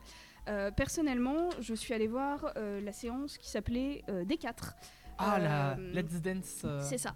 Ah, elle est trop bien. Et en l'occurrence, cette séance, je l'ai vue à l'amphi Lumière, donc au Mhm. niveau du Crous. Euh, je vais pas parler de la séance, on a d'autres moments pour parler de ça. Euh, je vais pas parler des films qui la composent en tout cas. On parlera de nos coups de cœur un peu plus tard. C'est ce ça. Bien sûr. En revanche, ce qui m'a beaucoup intéressé, c'est que durant cette séance, c'était improbable. Euh, on a eu des problèmes de lumière dans la salle qui étaient dingues. Euh, ça Ah s'est ouais. allumé, éteint, allumé, éteint. C'était- n'importe quoi. Une boîte de nuit en fait. C'est ça. Et donc, bah, il y a une espèce de- de- d'alchimie qui se crée avec le public qui fait qu'on est tous à la même séance et c'est pénible pour tout le monde, mais en même temps, c'est un peu rigolo de partager ce moment. Et là où ça atteint son apothéose, même si j'imagine que c'était pas volontaire, c'est que ils ont fini par rééteindre les lumières, donc on a pu de nouveau profiter de notre séance. Et à ce moment-là, c'est dans le film que les plombs ont sauté. Oh. Donc c'était assez rigolo. Et c'est vrai que c'est le genre de moment euh, qu'on peut pas vivre avec une salle vide euh, ou avec une salle dans laquelle il y a euh, trois spectateurs. Ou donc- chez nous devant Netflix. ou chez nous euh, effectivement ça marche pas non plus. Attends, c'est rigolo pour toi. Moi, je mets à la place du réal qui est dans la salle et qui voit son film. non alors Et je suis navrée fait, pour le réalisateur par contre hein, parce qu'effectivement si le moment était dramatique clairement on n'était pas dedans. Euh, ça nous a beaucoup fait rire. Mais du coup voilà il y a cette osmose il y a ce côté euh, c'est un moment et du coup pour ça les festivals valent le coup. Deuxième partie de ma réponse et qui est importante aussi et sur laquelle surtout j'avais très très envie de revenir Euh, c'est à cause de cette réponse que j'ai brodé la, la chronique autour, mais c'est vraiment le, le- le prétexte, euh, qui est que euh, les courts-métrages, vous allez pouvoir les voir après. Il y a d'autres supports, euh, si vous habitez à Clermont, il y a la jetée, etc. Si on parle du Festival de Cannes, bon, les films après sont diffusés en salle. Par contre, il y a des choses que vous ne pourrez pas forcément revoir, c'est les programmes présentés par les écoles. En l'occurrence, euh, ce dont je veux parler aujourd'hui, c'est le fait que euh, un festival, c'est aussi l'occasion d'aller découvrir des réalisateurs et d'aller s'intéresser à des choses qu'on n'aurait pas forcément vues sans ça. Euh, typiquement, euh, à l'école d'architecture, ils diffusent du coup des courts-métrages réalisés par les étudiants de l'école de Madrid, l'école du cinéma de Madrid. Et c'est une très bonne occasion pour voir des courts-métrages qui seront sans doute pas ceux qui vont le plus vous marquer, puisque, encore une fois, c'est des gens qui apprennent encore leur métier. C'est réalisé au cours de leur troisième année d'études, donc il y a encore des choses à peaufiner, à améliorer. Mais ça donne une première idée à la fois de ce que sont leurs problématiques, de ce qui va leur poser problème, enfin de ce que de ce qui les interroge dans la société. On parlait un peu avant euh, du festival euh, de la Palme, euh, enfin pardon, du prix queer. Du coup, ouais. Mais il n'y a pas que ça, évidemment. Et c'est vrai que le moment où on sort de l'école, où on est jeune diplômé, c'est aussi le moment où on va avoir le plus de questionnements et peut-être le plus de facilité à se dire voilà, je vais me lancer là-dessus, euh, même si c'est casse-gueule, peu importe. Et donc pour ça, moi je voulais vous inviter vraiment à ne pas hésiter à aller, à aller en festival pour aller bah, découvrir des jeunes réalisateurs qui n'ont encore rien fait, pour qui c'est euh, les premiers films, euh, mais qui vont vous permettre de, voilà, de, prendre conscience à la fois de quelles sont les problématiques actuelles euh, pour la jeune génération, dont on ne fait que s'éloigner après, année après année, et à la fois eh ben, quelles sont les futures pépites de demain, voilà, repérer des premiers noms, et ensuite, pourquoi pas aller les suivre en festival, quoi. Bah merci Izzy en tout cas pour ce petit billet d'humeur, mais ça me fait penser à une anecdote que j'ai vécue hier. Je revenais chez moi tranquillement après avoir fait plein de séances dans la journée et je regardais mes notes que j'écrivais. J'avais écrit des articles sur Facebook. À Mm. l'époque, on écrit des articles sur Facebook, tu sais, genre il y a 10 ans, et où j'avais euh, fait euh, ben, des, des comptes rendus de séances au Festival du court métrage, Mm. et où j'avais parlé d'un court métrage que j'avais bien aimé, et je me suis dit que c'était assez prometteur tout ça. Et en fait, en voyant le nom de, de la personne qui a réalisé le court métrage, eh ben, il s'agissait ni plus ni moins de Ouda euh, Benyamina, qui avait eu ensuite trois Césars pour Divine en 2016. Voilà. Et je me suis dit, eh ben, j'ai eu un peu de pif, tu vois. C'est ça. Et tu l'aurais pas découvert si t'avais pas fait le festival de Clermont. C'est ça, c'est ça, c'est ça. Et c'est vrai que c'est une bonne occasion parce que euh, parce que en fait, il y a le côté aussi très spécifique au court métrage qui est que on choisit pas un film, on ça. choisit une séance mais pas un film. Et typiquement sur les séances, euh, ça m'est arrivé, ça m'est arrivé pas mal. Euh, d'aller à une séance pour euh, le premier que j'avais repéré et de me rendre compte qu'en fait non la pépite dans la sélection c'est le troisième le premier il est sympa mais euh, c'est pas du tout ça euh. et, et- et pour ça c'est vrai que c'est chouette aussi Et des fois, c'est même cool d'être déçu. Tu sais Ça Parce que peut, t'apprécies peut-être mieux celui d'après. c'est enfin, voilà. c'est Et puis possible. parce que même quand t'es déçu, des fois, t'as, ben, tu tu apprends à te forger ton esprit critique, tout ça. Donc non, c'est, c'est pour ça que c'est important. Carrément, carrément. Euh, on va parler de, de films encore ensemble et de ce festival de Clermont puisque tous les jours sur euh, Twitch, du lundi au samedi à partir de 10h jusqu'à 11h30, on est avec vous en live et puis aussi en replay, euh, en podcast aussi. Bien sûr. Euh, Sur Spotify, sur Apple Podcast ou encore sur Google Podcast. Tu fais ça bien. T'as vu ça Ah, c'est tout un métier. Hein. Avec Isia aujourd'hui, Xavier et puis Andreas qui est avec nous, euh, malheureusement Covidé, mais qui euh, peut faire l'émission depuis chez lui puisque euh, bah, c'est un passionné du festival aussi. Et Ah oui. aujourd'hui, euh, comme on a l'habitude tous les jours de rencontrer des réalisateurs, eh bien nous avons avec nous Arthur Kahn qui est avec nous sur le plateau. Bonjour Arthur. Bonjour, merci de m'avoir euh, invité. Merci d'être parmi nous pour ce court métrage présenté en sélection F12, programme national, euh, qui s'appelle Jeudi, Vendredi, euh, Samedi, et qui fait un peu suite à ce qu'on disait tout à l'heure, puisque c'est un court métrage qui est euh, nommé aussi dans la sélection euh, du meilleur queer métrage. Mhm. C'est le nouveau prix qui est euh, créé cette année sur le festival 2022 à, à Clermont. Euh, Peut-être déjà parlons un petit peu de, de ce cours et de ce qu'il raconte. Oui, bien sûr. Euh, Juste, J'aimerais juste dire que ce matin, on a appris que la version qui est en ligne, donc pour les gens Covidés, par exemple, comme votre camarade qui Oui. qui viennent pas au festival, et pas la bonne version qui a été Ah. uploadée. C'est une version obsolète. euh, j'ai même, même pas osé regarder parce que euh, j'ai peur que ce soit pas étalonné ou qu'il n'y ait pas euh, la musique comme il faut, mais Ah. voilà, c'est le voilà. Il y a encore le timer du banc de autre- montage.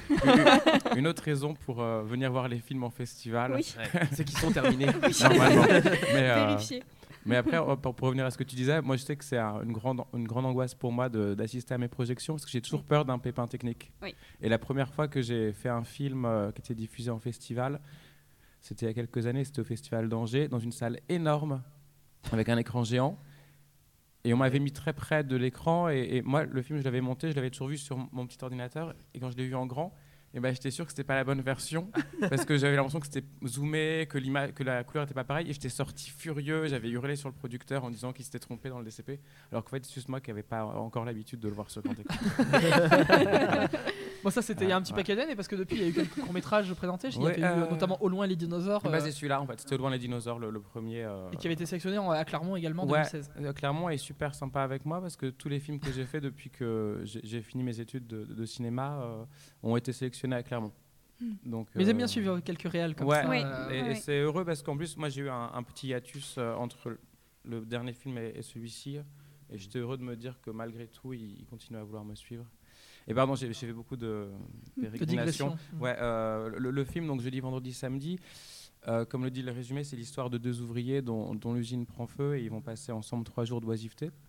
Et c'est un film en fait euh, que j'ai imaginé après avoir lu euh, un livre pour enfants qui s'appelle Todd and Frog, Crapaud et Grenouille. Mhm. Oui, votre première influence, c'était pas le cinéma, c'était la littérature jeunesse pour ce. Pour celui-ci, ouais. En fait, ce ce qui s'est film. passé, c'est que moi, j'aime assez bien les livres pour enfants, et je pense qu'il y a une époque où j'avais besoin de réconfort et j'aimais bien ce genre de trucs. Enfin, en tout cas, ouais, ça, ça- ça m'appelle un peu. Et euh, par euh, hasard, dans le, j'ai tombé sur un article dans le New Yorker sur euh, justement Todd and Frog, et c'était un article écrit par la fille du- de l'auteur, Arnold Lobel, et elle expliquait que son père, à 70 ans, avait, fait son coming out et que pour elle, en fait, ce- ces histoires euh, Todd and Frog, donc c'est un crapaud et une grenouille qui sont très amis, deux, euh, deux garçons, ils ont des vestes en tweed. Euh, pour elle, c'était une manière pour son père d'explorer son homosexualité, en fait. Et j'ai trouvé ça assez intéressant, donc j'ai acheté le livre et, en le lisant, je me suis dit, waouh, j'aimerais bien peut-être retranscrire que- quelques motifs et quelque chose de, de cet amour sans label dans un film, voilà.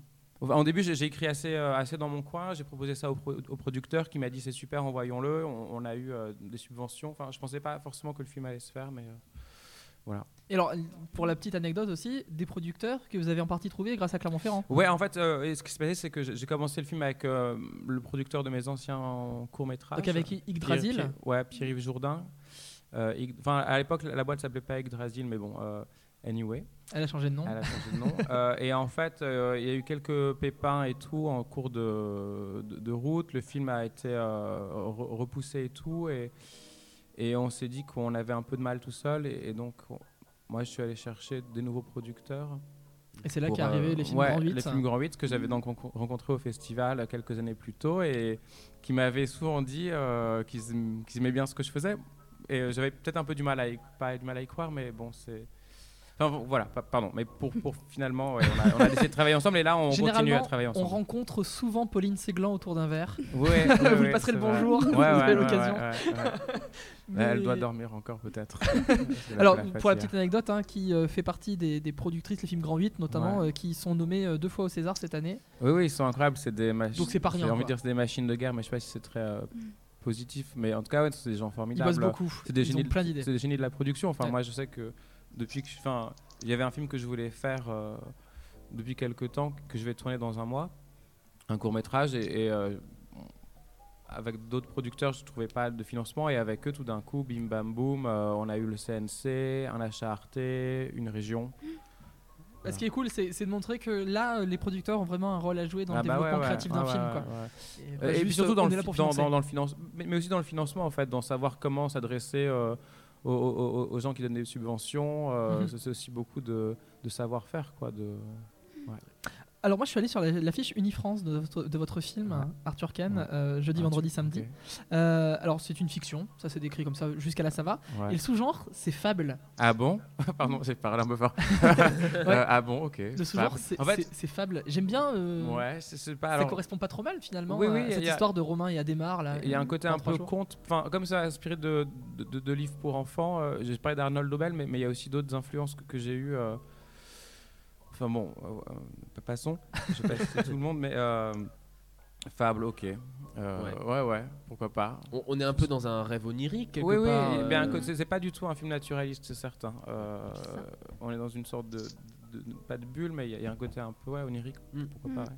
Avec, ces- avec ce duo de personnages là euh, qui forment euh, un buddy movie euh, complètement touchant. Ouais, ouais, complètement. Tu l'as vu toi aussi. Zia Ouais, je l'ai vu. euh, J'allais, euh, pour être parfaitement transparente, euh, la sélection, je l'avais repérée pour le tout premier euh, film, donc euh, Son, Son Altesse Protocole, Ah oui. Ok. qui, est- qui est pas mal du tout, attention, Oui. hein, mais, euh, mais qui est pas du tout euh, pareil. Encore une fois, euh, c'est celui que j'avais vu repérer, mais c'est pas celui qui m'aura forcément le plus marqué. Et typiquement, jeudi, vendredi, samedi, le pitch me parlait pas. Enfin, je me Mhm. disais, oui, bon, de quoi ils vont parler C'est un peu bizarre. Soit ils retournent à l'usine, mais du coup, le pitch va pas assez loin. Soit et en fait, pas du tout. Enfin, c'est- c'est rien à voir. Et euh, bah, voilà, ça fait, ça fait partie de ces découvertes. Euh, le pitch aurait été différent. Peut-être que j'aurais eu, je me serais dit, oh non, tant pis, euh, je m'en vais, la séance m'intéresse pas. Enfin, c'est, c'est- c'est- ça, ça fait partie des, des- des choses qu'on peut faire aussi en festival. Et. euh, et, et- et du coup là non j'étais j'étais ravie d'être euh, d'être restée bon le, le suivant était, était, était cool aussi donc euh, donc voilà mais moi j'étais enfin j'étais Ouais, je sais pas, c'était, c'était, c'était, mais cette sélection était très particulière parce que vraiment c'était quatre courts métrages avec quatre, quatre tons extrêmement différents. Ah Ouais. Euh, et c'est vrai que du coup là, ça faisait une petite bulle. euh, ouais, tu, tu parlais un peu de rêve, c'est- Ouais. mais c'est ça, c'était un- une petite bulle onirique euh, entre deux courts métrages qui n'avaient rien à voir. Donc, euh, Mhm. Donc ouais, non, c'est, c'est- moi j'ai beaucoup apprécié. J'aurais juste une, petite question. Vous l'avez vu, vous, la sélection F12, du coup, en entier? Bah non, pas encore. Ah. euh, En fait, comme je disais, j'aime pas trop euh, assister au projo, Ouais. mais, mais euh, et puis je suis arrivé que qu'il y a deux jours à peine. Alors, par- pardon, mais moi, je, je vous conseillerais de voir la séance parce qu'en fait, votre. Ah non, mais j'y vais ce soir. Ah, Ah, Elle bien. passe en cocteau et bien. en plus Ouais. on doit dire euh, coucou. On est là. on est là. parce qu'en fait, votre court métrage arrive juste après un autre court métrage Mhm. dans un ton extrêmement différent. Mhm. Oui. Euh, et c'est très très dur en fait de voir autre chose après. euh, Parce qu'il y a les bah, engloutis en fait en voilà. deuxième film. Ouais. Ouais. Et les engloutis, autant vous dire qu'on est sur On est euh, un, mood, Ouais. Ah ouais. sur, Ouais. sur un esprit là. euh, Mais quelque part, en Très fait, dur. alors. Et le vote fait du bien. oui, c'est ça. En fait, ça. Au, au début, on se dit. Bon, peut-être, euh, je sais pas, euh, on espère que ça va être drôle quoi. Et en fait, c'est bien parce Ouais. qu'on est dans, un, dans une summer vibe dans votre Mm. court métrage. Et en fait, c'est exactement ce dont on a Mm. besoin après euh, les engloutis. Ah, clairement, on- il aurait pas fallu que ce soit de nouveau un thriller Ah psychologique et tout. Euh, Mhm. Moi, Ah à la fin des engloutis, je me suis dit, d'accord, mais là, le prochain film, Ouais. bah, il a intérêt à faire ce qu'il peut parce Oui, que moi, oui. je suis pas bien, quoi. Donc nous on est juste content que le personnage aille chercher du courrier. hein. Ça, c'est que des micro, des micro événements, que- c'est très ténu. C'est ça dans jeudi, vendredi, samedi, c'est qu'en fait finalement il se passe pas grand chose c'est que des petites actions. C'est Oui, euh, bah, on fait un peu de cuisine, on va chercher le courrier, le- on va le- nager dans un lac. Pour le euh. coup, c'est un truc que j'ai vraiment repris de, de- de cette littéra- littérature pour enfants. Les enfants, ils- si on leur donne trop de, de drames, ça peut leur les effrayer. Et là, c'était que des, des choses comme ça, des, des micro-événements. Et je me dis, waouh, c'est intéressant de, de travailler cette micro-dramaturgie. quoi. Et malgré ce fait peut-être un peu euh, intimiste et euh, toujours euh, très ténu, euh, il y a énormément de complexité, j'ai trouvé, entre les deux personnages. Mhm. Parce qu'en fait, on sait pas trop. Est-ce qu'ils sont collègues Est-ce qu'ils sont amis Est-ce qu'ils Mhm. sont Mhm. amants Est-ce qu'ils vont être amoureux ou pas Ouais. Et euh, Ouais, j'ai ouais. l'impression que vous avez réussi à jouer là-dessus pendant 19 Mhm. minutes. Je crois que c'est à peu près le- 20 minutes 20 court métrage. Euh, sur les 20 minutes du court métrage, vous avez joué là-dessus pour qu'à la fin, bah, on n'ait pas forcément de réponse. Et Mais, mais d'ailleurs, oui, je me souviens que. c'est l'effet recherché. Le, le- ouais, je crois. Enfin, co- comme je disais, j'ai- j'aimais bien cette idée d'un- d'un- d'une histoire d'amour sans, sans label. En fait, Euh, c'est comme ce, ce livre pour enfants, euh, Le crapaud et la grenouille. Bon, on ne sait pas si- s'ils sortent ensemble ou s'ils sont juste potes, mais euh, et, et- et c'est drôle. Je suis allé au festival d'Aix-en-Provence avec le film il y a quelques mois. Et, et- et d'ailleurs, il y avait un question-réponse et, le, le- le type qui animait me posait une question sur le, le côté un peu LGBT du film. Et, et je sais qu'une spectatrice a, a- a réagi parce que pour elle, elle me dit Mais comment ça euh, Elle elle avait pas dû. Enfin, c'est pas qu'elle avait pas vu, c'est qu'elle avait vu, lu le, le film autrement. Pour elle, c'était juste une histoire d'amitié. Et, et c'est possible qu'on qu'on le lise comme ça. hein. C'est- C'est une très belle histoire d'amitié. Et, euh, et justement, euh, on, a- on s'est contacté un petit peu avant. Vous me Mm. disiez que. euh, parce que vous êtes nommé euh, dans le prix court Ouais, métrage ouais, parmi ouais. euh, 13 autres Ouais, cours. Euh, et vous m'avez dit qu'en tout cas, le film ne traitait pas de ces sujets-là. Bah, C'était pas, pas pas- voulu. enfin, voulu, pas voulu, je sais pas. Euh, après, euh, moi, je suis homosexuel, donc forcément, euh, forcément ou pas, euh, mais il y a des choses que je remets dedans. Enfin, en tout cas, c'était pas une question. Je me suis pas dit, je vais faire un film sur la question LGBT. Je- comme, comme je, je vous ai dit à, à tous les trois, euh, mes inspirations, elles venaient peut-être.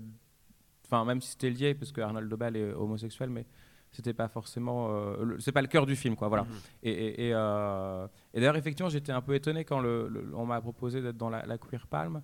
Alors, au- autant. Court euh, métrage. Court métrage. queer métrage. Après, peut-être ouais. que Queer vous serez un jour au. Queer Palm Macan. Peut-être, pardon, pardon. Pas de souci, pas de souci. Prenons de J'ai voir rêver. de l'ambition. Euh, non, non, mais euh, envoyer un film euh, dans un festival LGBT où c'est la thématique, euh, ça, ça peut faire sens. Moi, ce qui m'étonnait avec le côté Queer Palm, c'est de me dire ah bon, mais alors euh, s'il y a que 5 films euh, avec des homos, euh, on ne traite que 5 films. euh. J'avais l'impression que c'était peut-être injuste, Mhm. mais mes producteurs m'ont dit mais c'est débile, tu vois, il y, a- il y a bien un prix d'interprétation féminine, donc si tu fais un film sans femmes, tu es aussi lésé. Enfin, il y a Oui, pas ça. de. Et, et puis, il faut. faut euh, et puis c'est bien aussi un peu de visibilité, oui, oui, en fait. euh. Mais c'est vrai que je me posais la question parce que parfois on peut, l'im- on peut avoir, on peut ressentir, euh, on peut avoir le sentiment, pardon, que, que c'est un peu ostracisant ou réducteur. euh, mais, mais en fait, euh, non. Non. bah non, et puis, puis si j'ai un Non. prix, c'est super. On est toujours heureux d'avoir un prix en sûr. réalité. Non, et Et ce euh, qui rejoint euh, ce, qui, ce que disait juste avant euh, Olivier Léculier et Jonas ouais. euh, qui est que vraiment, euh, c'est pas le but du prix euh, Ouais. que de prendre que des films dont c'est euh, pile poil le sujet ouais. et qui veulent absolument traiter de ce thème. Bah, et c'est ce qui permet de, de- de- d'élargir le public aussi. Donc, euh, Oui, et, c'est là où le mot queer est intéressant, c'est que queer c'est quand même un mot assez fluide, assez baroque, on peut y mettre beaucoup, beaucoup de choses. Euh, c'est plus un questionnement que, que- qu'une étiquette. Ouais, en tout cas, voilà, c'est un, c'est un court métrage qui, je crois, ouais, a, a plu parce que c'était euh, quelque chose de plus, euh, de plus doux. Oui, je- oui, euh, faut- c'était un pari presque d'oser la douceur. Moi, je sais que j'étais, il y a un moment donné où, en, en cours de montage, les producteurs étaient, enfin, pas les producteurs, mais on s'est posé des questions hein, comment les gens vont prendre le film. Est-ce que c'est pas un peu euh, trop déroutant? Parce que justement, euh, au lieu d'aller euh, très fort, bim bam boum, vas-y, on va vous secouer. bah non, c'est vraiment, c'est presque comme un, un- pas une berceuse, mais il y a un truc comme ça. Moi, je trouve qu'il y a un peu un mix, dans, dans l'ambiance en tout cas, entre Call Me. By Your Name. non, mais dans l'ambiance, pas forcément dans la relation entre les personnages, et L'inconnu du lac, Ah ouais, bah. je trouve. Euh, je comprends. L'inconnu Bah, du lac, c'est parce qu'il y a le euh, lac, oui, puis son oui. oui, bien sûr. Après, euh, Puis parce qu'Alain Guiraudy est très clairement, très euh, clairement compatible. euh. en plus, oui, oui, euh, c'est un, grand- réalisateur, mais qui est- ses films sont peut-être beaucoup plus dans la provocation, euh, mais une Oui. provocation Ah, qui est, qui jubilatoire hein, que, plus- que, euh, ouais.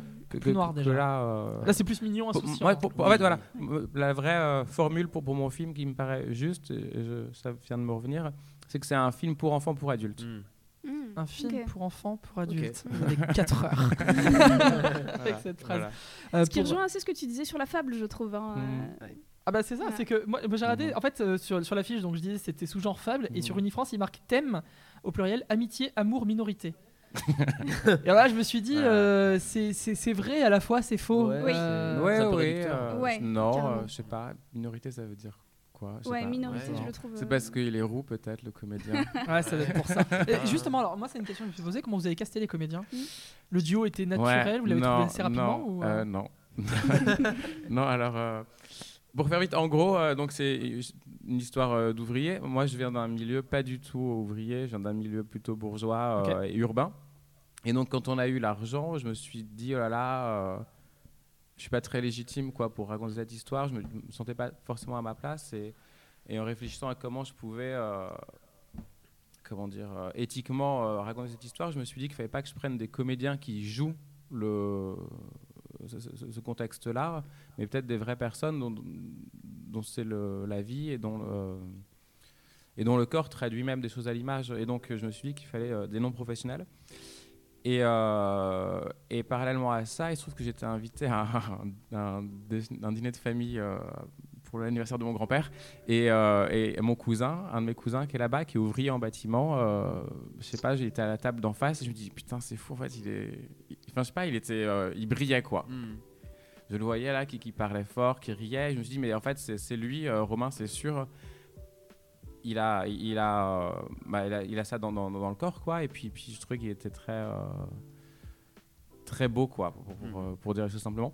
Et donc, euh, je me suis dit que c'était une bonne idée. J'ai réfléchi, puis j'ai fini par le, le contacter. Je sais plus quand, parce qu'il n'y a pas de téléphone portable par sa femme, je crois. Ah. Et, et je lui ai proposé, voilà, je lui ai envoyé le, le scénario et tout. Et je sais que j'ai attendu. Et je- le jour où il m'a téléphoné, vraiment, j'étais hyper en stress. Vraiment comme si j'avais attendu le, numéro, le coup de téléphone de, de quelqu'un de très célèbre. euh, Hmm. que- euh, dans une interview, je dis ouais, c'est comme si j'a- j'avais, j'aurais été aussi stressé que si Isabelle Huppert m'avait appelé. Mais, mais donc ouais, il m'a téléphoné, et j'avais très peur qu'il dise non. Et il m'a dit oui, et j'étais vraiment euh, hyper soulagé parce que je, franchement, mon, je voyais plus, plus le film sans lui quoi.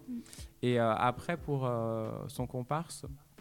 Euh, pour, pour Adhémar, dans, le scénario, j'avais écrit que c'était un homme un peu rond. J'avais envie d'un type un peu gros, euh, qui, qui ait cette sorte de, beauté du corps enveloppé, euh, cette douceur. Et, puis, pour spoiler un peu, en gros, il y a une scène où, le personnage refuse de sortir du lac parce qu'il a peur d'être ridicule en maillot de bain. Et voilà, je, me disais, tiens, peut-être que s'il il est rond, on peut comprendre son, son côté un peu embarrassé. Et on a vu beaucoup, beaucoup de personnes. Euh, on- je ne sais pas si vous connaissez, dans, dans la communauté gay, il y a ce qu'on appelle les bears. Euh, c'est une spécificité, c'est les, les homosexuels euh, qui sont ronds et poilus. Et il y a des bars spécifiques euh, pour ça à Paris. Donc je me souviens, j'ai mis des annonces là et tout. Et on avait fini par caster euh, le barman d'un de ces bars-là, Ouais. qui était super, bah, qui était roux aussi, euh, et qui était vraiment euh, hyper charmant, très timide, et ça marchait bien. Et finalement, il n'a pas pu faire le film un peu à la dernière minute. Ah. Bon, et puis comme je vous ai dit, le film a été re- repoussé, donc je suis reparti en casting. Et un jour, je me suis dit, euh, mais en fait, parce qu'on voyait beaucoup de personnes, je me suis dit, mais il faut peut-être que tu arrêtes de penser qu'il faut qu'il qu'il sou- qu'il est rond, pen- pense autrement. Et il se trouve que je connaissais ce- de vue un comédien euh, roux toujours, et euh, qui s'appelle. euh, Il y a une connexion, je Vous crois. faites une Ouais. fixette, Ouais, hein. ouais, ouais. Qui s'appelle euh, Jean. Qui s'appelle comment? Je me, trompe. Ah ouais, là. euh, Est-ce qu'il a un nom composé? Je me trompe. Pierre-François Pierre François, oui, ça, c'est Pierre-François Doireau. Pardon, Pierre-François. Nom. Et en gros, euh, Pierre-François a une euh, infirmité, il a une, une maladie des os qui fait qu'il a les, les jambes euh, un peu plus courtes, un peu arquées, enfin un truc. euh, et voilà, et lui, il est comédien de théâtre. Et je me suis dit, bah, euh, bon, c'est peut-être pas un non professionnel, mais il a un truc dans le corps qui, est- intéressant, qui peut raconter aussi Mm. quelque chose. Ouais. En plus, un court-métrage, c'est rapide, il faut tout de suite, on, on s'imagine des, des choses entre ces deux Puis personnages. on voit pas forcément le- la différence entre celui qui est non professionnel et celui qui est professionnel. Donc, Ouais, oui. pas- ouais, ouais, bien sûr. Et enfin, bon, en tout cas, ouais, on a fait des essais finalement avec Pierre-François Ouais. et ça avérait bien. Et, et voilà. Et après, sur le plateau, euh, c'était deux mé- méthodes très différentes. euh, euh, donc, euh, Quentin euh, Fébier, mon cousin, euh, qui avait jamais joué, et, et, euh, et Pierre-François, qui lui venait du théâtre, c'était vraiment deux, deux méthodes différentes. Donc, c'était parfois un peu difficile de réussir à, à- à les Mm. diriger. Je sais que le premier jour, j'ai un peu badé. J'étais là, putain, le film va être mauvais, quoi. Mais en vérité, finalement, il y a quand même un truc très fort qui, qui- qui se passe entre eux. Et puis, et puis plus, plus le temps allait, mieux ça fait un beau quoi. petit duo pour euh, Ouais, jeudi, vendredi, hein. samedi, Mhm. euh, film que vous présentez ici euh, sur, sur Clermont. C'est une première ou pas diffusion Non, non, comme je disais, j'allais aller à Aix-en-Provence. Aix-en-Provence, ouais. Et avant, à- au festival Chéri Chéri. D'accord, à Paris. à Paris, qui est un festival donc LGBT. Et, euh, et je sais Il qu'il va a continuer fait... de tourner un petit peu, Ouais, j'imagine. grave, euh, j'espère. on espère euh, aussi. Puis après, euh, en attendant euh, les prix de la compétition nationale samedi, il y aura le prix de la- du La- queer métrage demain. Ah, c'est demain Ouais, Oui. c'est demain soir. C'est Demain remis, soir. Ah, ok. euh, c'est remis euh, ce jeudi, ouais. Ok. Ils font les prix pro le jeudi. C'est ça. Euh, grand public le samedi pour séparer cette année. Voilà, donc Ouais, euh, J'espère qu'ils ont vu le film en salle et pas en.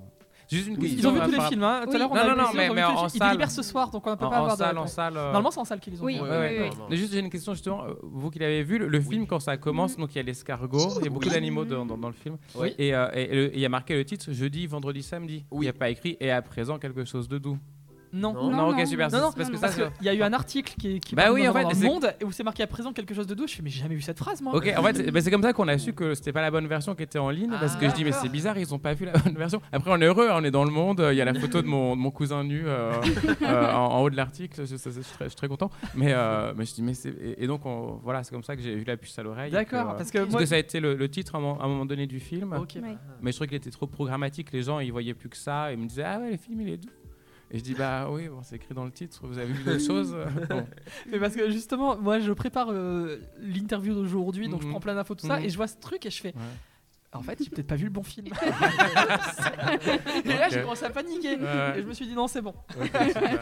Et ben pas de souci en tout cas, Arthur Kahn. Et puis bah, Merci nous, on beaucoup. gardera un œil euh, sur euh, les récompenses. Merci Ouais, beaucoup merci vous. Merci pour passé le sur notre cours. plateau. Merci. Merci. Merci. Et qu'on retrouve bien sûr en sélection F12 dans le programme euh, national. Oui. Où dedans il y a aussi Son Altesse Protocol, Les Engloutis et Warsha qui sont. Ouais. euh, Warsha qui est d'ailleurs aussi euh, nommé. En, ouais, en euh, pour euh, le court métrage.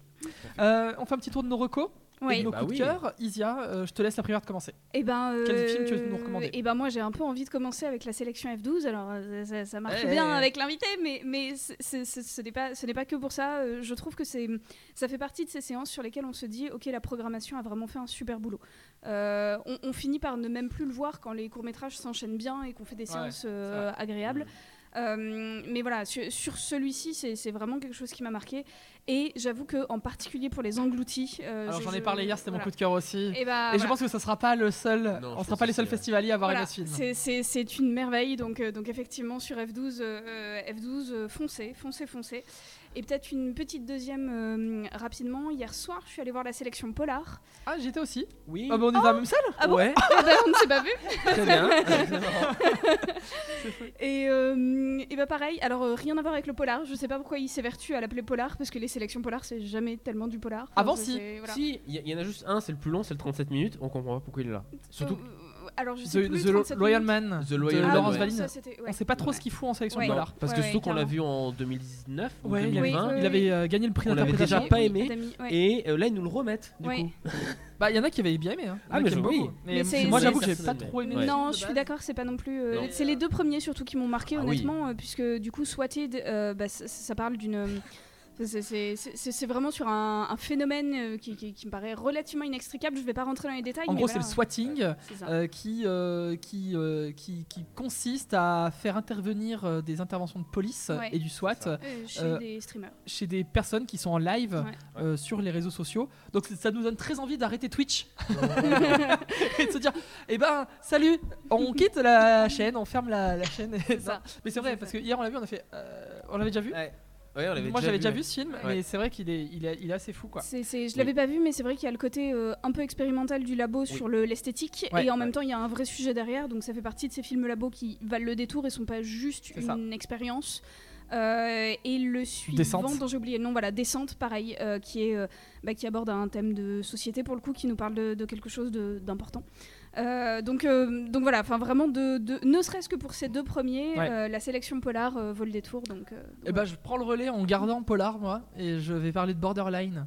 ouais. le dernier court métrage avec Sarah Giraudot et qui en fait raconte l'histoire d'un couple dont le mari compte se présenter au présidentiel ou À euh, une élection. très importante À une en tout cas.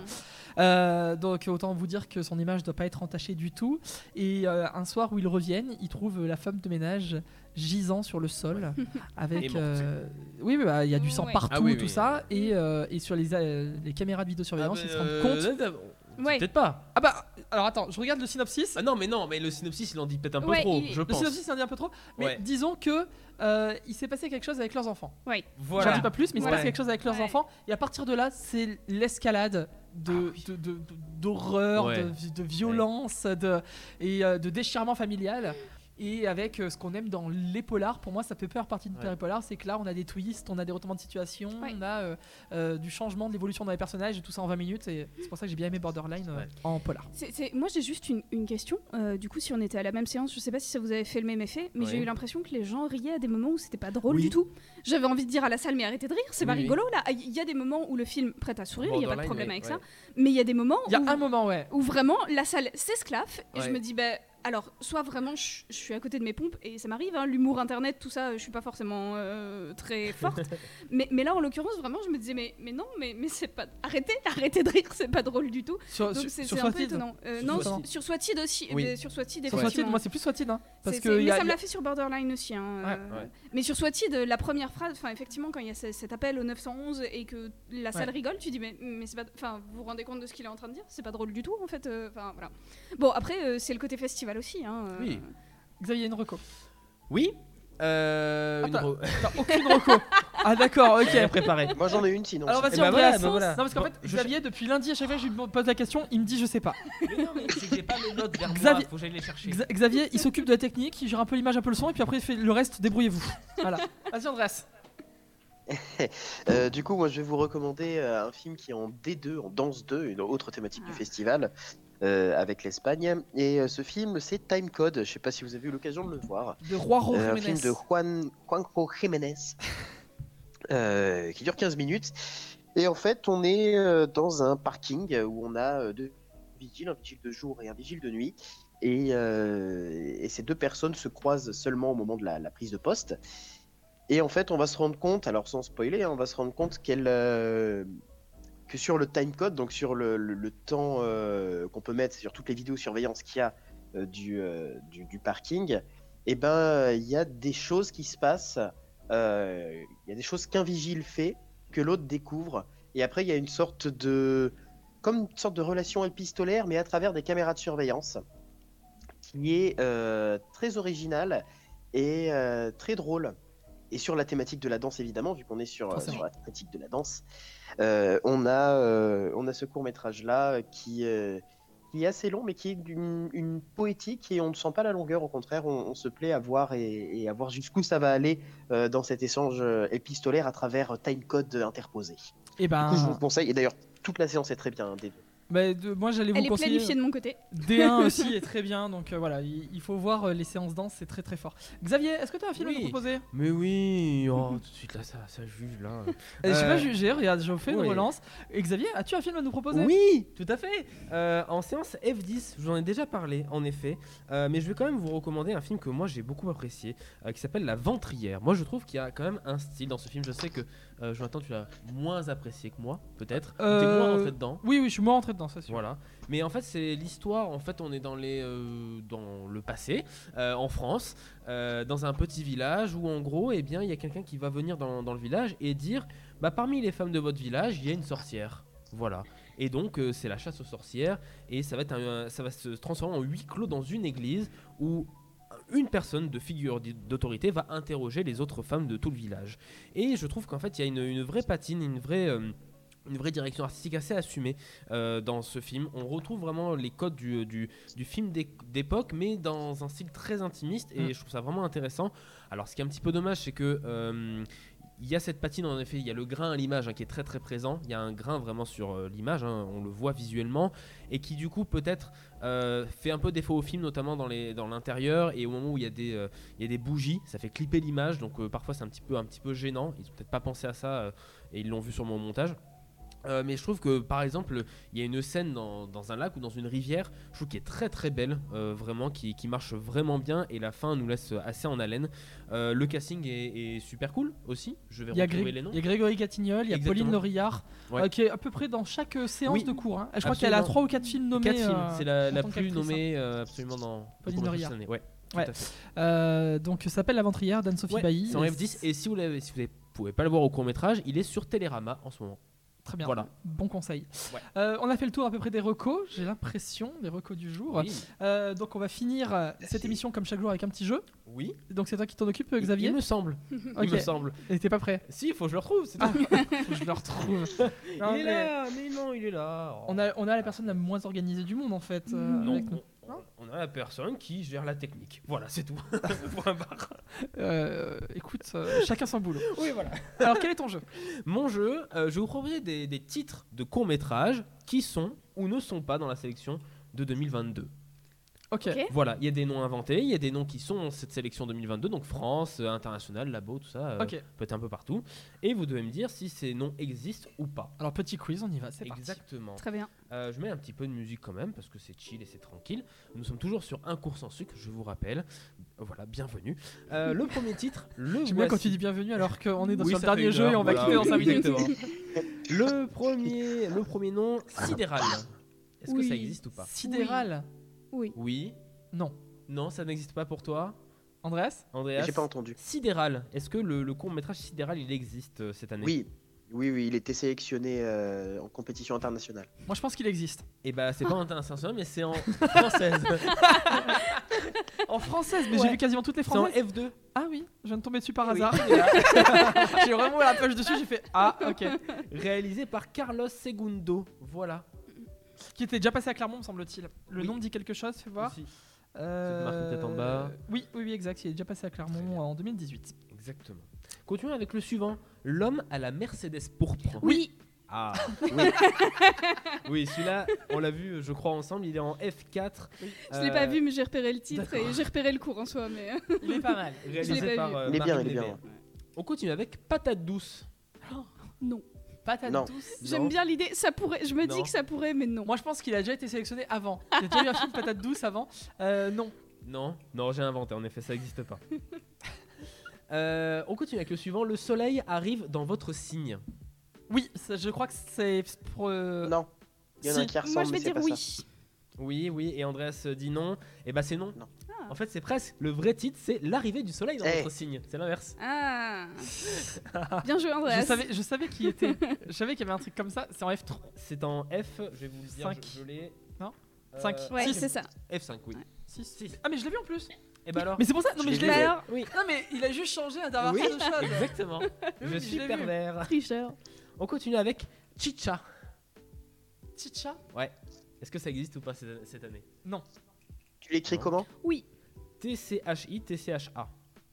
Non, non. Oui, ça existe. Non, non, non, c'est Oui. le truc de canal, ça. C'est ça exactement, c'est le vrai canal. En revanche, en revanche, il y a Chocho cette Ah. année. Ah, Chocho Ouais, Chocho en F8 par euh, Christelle Alves Mera. Voilà. En F8. Ouais, en F8, il y a Chocho, tu Ah vois. oui, Chocho. Voilà, c'est mais- marrant. Non, mais c'est le. Mais vrai, à en chaque, fois, effet, que- à chaque fois que la séance commence, on fait le truc de canal. Oui, non, je peux pas m'en empêcher. Voilà. Euh, la diagonale des fous. Oui. Alors oui, Ah. ça existe, mais est-ce qu'il était Il y sélectionné avait beaucoup, cette beaucoup de conviction. Oui, oui. Euh, c'est un court-métrage de Doria Tillier. Oui. Il est programmé en sélection Adami. Exactement, tout à fait. Ah. C'est vrai. Voilà, j'ai rien d'autre à dire, donc euh, on passe au Mm. suivant. Pas de soucis. Opération Père Noël. Oui, Ah, c'est direct aussi. Non, oui. Non, oui, et Eh pourquoi ben, Euh, il est dans la sélection euh, oui. musique euh, avec la SACEM, il me semble, et il est dans la Oui. sélection pour les enfants Ouais. également. Exactement, séance enfant Ouais. du dimanche. Ben, à fait. euh, je Oh vais là dire là. oui. On va vers un peu d'international quand même. Allez, on y va. Sopen Ervarn. Ervarm. Oui, tu l'as pas inventé. Ça. Ouais, non, j'ai aucune idée, mais sans ça veut doute dire qu'il quoi en français? C'est quoi la traduction? Euh, Sopenervarn, euh, ça veut dire patate douce. Non, Xavier, c'est quoi la traduction? Bah, je peux pas vous le dire. Ah, donc ça oui. n'existe pas. Non, ça existe pas. Il y a toujours la Parce traduction. que sinon. Schopen Ervarm en norvégien, ça veut dire les champignons sont chauds. Ah oui, tu t'es vraiment amusé. Voilà, ouais, Par contre, quand t'inventes un titre, c'est toujours autour de la bouffe. Ouais. je sais pas. Il a regardé ce qu'il avait dans sa cuisine. thématique. Il avait faim. Les sanglots longs des violons de l'automne. Bah non, ça c'est une phrase euh, codée euh, pour la Seconde Guerre mondiale. Blesse mon cœur d'une longueur monotone. Voilà. Ah, ça ira, ça ira, ça ira. Et on termine avec Laji Senang Shaga Sekendang Lembu. Oui, c'est trop long. Ça, c'est en euh, Afrique, oui. ça. Non. Hein c'est en XXL1, c'est réalisé par Amanda Nelfu. Ah oui, c'est Voilà. bien le nom de la beau, ça. Ouais. C'est- ouais, pas eu le temps ouais. de répondre, dis donc. Voilà, ouais, on a voilà. été très vif. Très, très vif. Et enfin, un dernier, juste parce qu'il est drôle Night of the Living Dix. Oui, Oui. Oui, Et- 7. Oui. Ouais, et je l'ai pas vu. Eh ben non plus, j'ai Moi non j'ai- plus. j'ai vu quasiment sept, aucun, euh, j'ai pas aucun vu. international, il faut que je rattrape là Ouais. sur la fin de Pareil. semaine.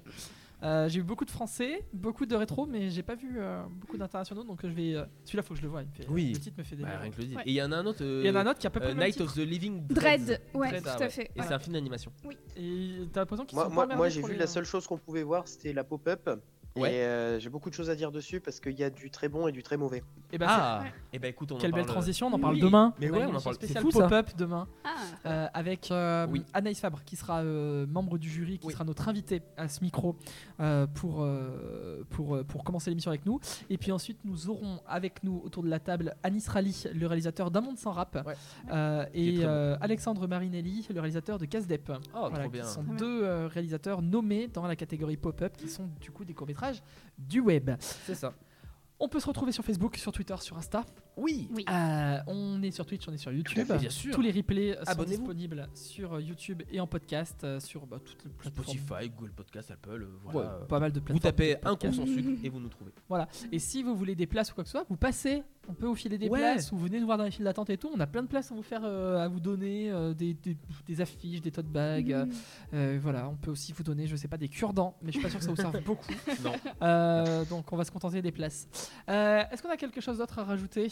À part euh, à demain Je reviens vendredi. Tu reviens vendredi. Ah. Exact. On parlera de danse avec toi. Ouais, Promis, on parlera de danse. parle de danse. Ouais, clairement, vendredi, on parle de Euh, danse. Et en plus, vendredi, alors euh, double dose d'invités parce qu'on va avoir des réals. Ouais. On va avoir la réal de Partir un jour Ouais, et le réal de TNT. très bien. Euh, on va avoir Vincent Mel Cardona, le réalisateur des Magnétiques. Et Oui. on aura aussi Ah. Parawan, le Vendredi. compositeur DJ. Ouais, voilà, Oh là tout ça là. vendredi. Ouf. Ah ouais, Très c'est bien. beaucoup. Là. monde. Et moi, Oui.